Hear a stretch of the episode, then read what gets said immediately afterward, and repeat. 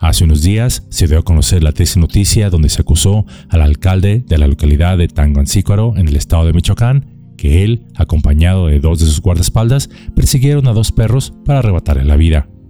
Vecinos de aquel poblado exigieron justicia, así como la renuncia del funcionario municipal, incluso protestando abiertamente durante su segundo informe de actividades.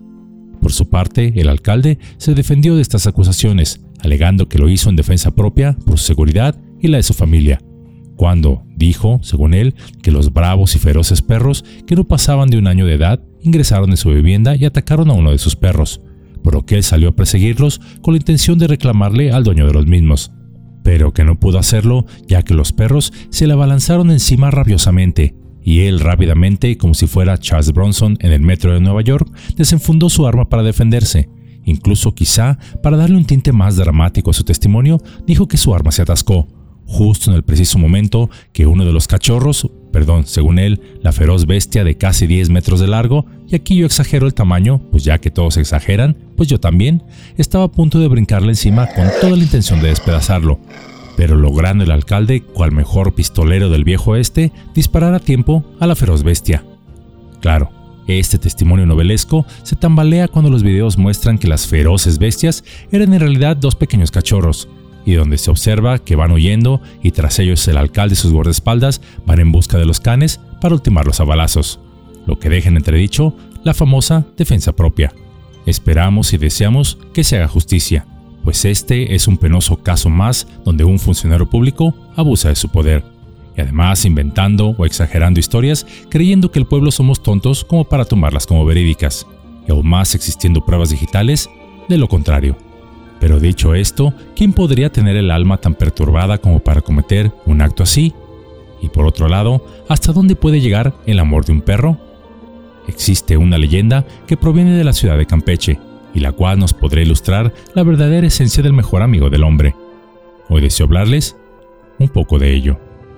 Es por eso que Yolocamotes tiene el placer de traerles el día de hoy la esquina del perro, la amistad que no merecemos.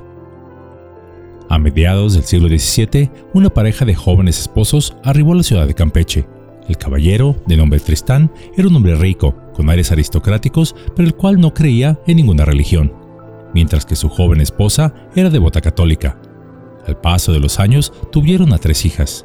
La menor de ellas, de nombre Ofelia, no fue bautizada, ya que su padre se opuso por considerar a la religión como un arma de los conservadores para explotar a las masas. La esposa acató los deseos de su esposo, aún con mucha pesadumbre. La familia, con el paso de los años, adquirió un perro llamado Labrador, y el cual era la mascota preferida de Ofelia, a quien el can tenía un gran cariño y la seguía a todas partes. Una noche, no obstante, los esposos escucharon los gruñidos y ladridos del labrador. Al asomarse al patio, solo observaron que el perro ladraba hacia la parte más oscura del mismo. Horas después, la pareja volvió a despertarse debido a los terribles y poderosos ladridos del can. Al asomarse pudieron observar cómo un bulto negro corría por el patio y que luego se perdía en la oscuridad. Ah, ha de ser un gato, pensaron y se volvieron a ir a dormir. Pero por tercera ocasión escucharon que el perro ladraba aún con más fuerza. Su sorpresa fue que los gruñidos del labrador se escuchaban casi casi como si estuvieran afuera de su cuarto. Al prestar más atención, no solo escucharon los ladridos del can, sino también unos gruñidos muy graves, y más aún, los gritos desesperados de terror de su hijo Ofelia. El primer pensamiento de los padres fue suponer que el labrador se había vuelto loco y estaba atacando a su hija. Enseguida llamaron a los sirvientes para que los ayudaran a detener al perro, pero al ingresar a la habitación de su hija se toparon con una horrible escena. Un horrible monstruo tenía tomada a Ofelia. El perro labrador ladraba, ladraba y ladraba, pero sin más miramientos, de un momento a otro, se abalanzó sobre el monstruo mordiéndolo con todas sus fuerzas, así como rasguñándolo con las uñas de sus patas delanteras. El monstruo comenzó a patear al pobre animal en sus costillas y lo golpeó brutalmente contra la pared. Tan solo se escuchaba el crujir de los huesos del perrito. Los padres y los sirvientes quedaron despavoridos ante esta dantesca escena. La madre de Ofelia, en un momento desesperado, solo atinó a decir, Sangre de Jesucristo, apiádate de nosotros. Entonces ocurrió el milagro, pues después de pronunciar estas palabras, el demonio o la criatura dio un gran alarido de dolor. Acto seguido soltó a Ofelia y saltó por la ventana para desaparecer en la oscuridad. La pequeña Ofelia estaba a salvo. Ese mismo día, su padre presuroso solicitó bendecir la casa, así como bautizar a su hija y a él mismo, también a todos sus sirvientes que no habían recibido el sacramento. No obstante, el valiente perrito labrador murió poco después debido a la gravedad de sus heridas. En su honor, la familia ordenó construir tres estatuas, una con el rostro del perro, la cual fue enviada a la ciudad de Mérida, la segunda mostrando al can de pie y la cual fue enviada a la Ciudad de México, y la tercera que es la que adorna el tejado de la casa que aún subsiste parcialmente hasta el día de hoy. La casa, que era bastante grande, con el paso del tiempo fue siendo vendida en partes, quedando ahora tan solo casi intacta la esquina de la misma, y donde en el presente se ubica una papelería llamada El Marqués, la cual también ofrecen clases de inglés, y debo decir que con buenos precios, por cierto. Y esto no es un comercial. En la parte superior de la misma aún podemos ver la figura del perro que dio su vida por su mejor amiga. Por cierto, hay una parte de esta leyenda que poco se cuenta, y la cual dice que el labrador, cuando llegó a las puertas del cielo, le preguntaron cómo había muerto, y él solo atinó a decir, no sé, yo solo sé que me abrazaba mi mejor amiga.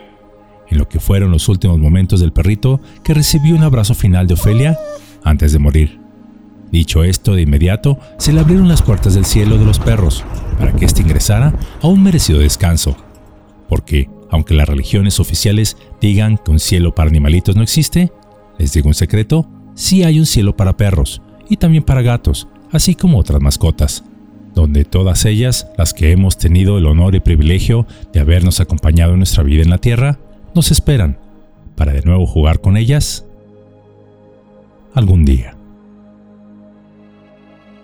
En esta sencillísima cápsula pudimos ver hasta dónde puede llegar el amor de un perro por los seres humanos. El caso del alcalde que mencioné en la introducción de esta cápsula y que ultimó a dos cachorros es un recordatorio de lo mucho que aún tenemos que evolucionar como humanidad.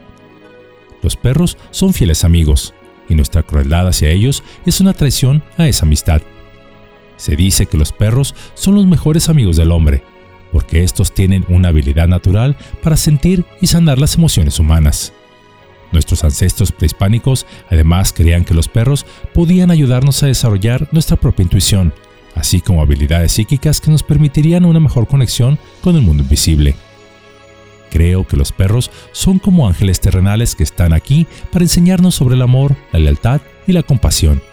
Ellos pueden ayudarnos a conectarnos con nuestro yo superior y a vivir vidas más equilibradas y satisfactorias.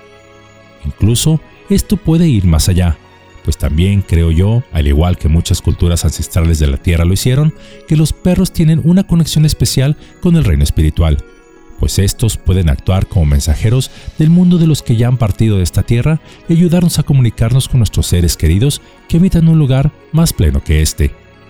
Ellos son criaturas que pueden traernos gran alegría y sanación a nuestras vidas. Así, en los silenciosos espacios donde las palabras no llegan, donde la mirada de un perro se convierte en un vínculo irrompible, encontramos el amor más puro que existe.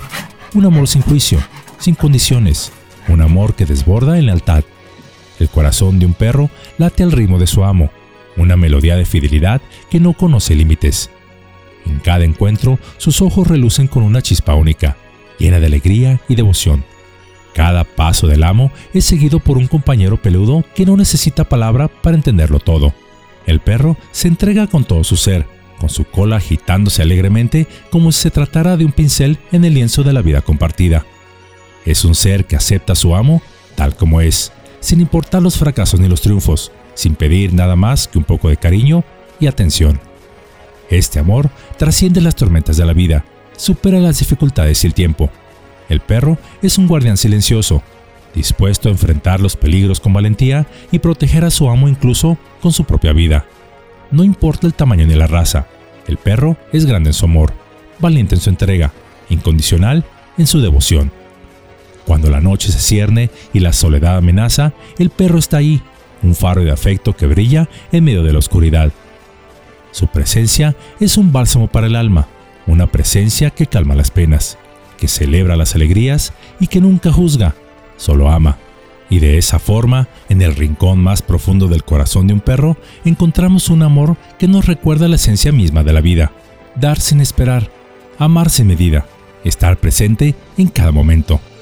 En ese amor que da su vida por su amo, vemos un reflejo de lo que somos capaces de inspirar. Una muestra de que el amor sincero y desinteresado pueden ser la más hermosa forma de conexión que existe en esta vasta existencia.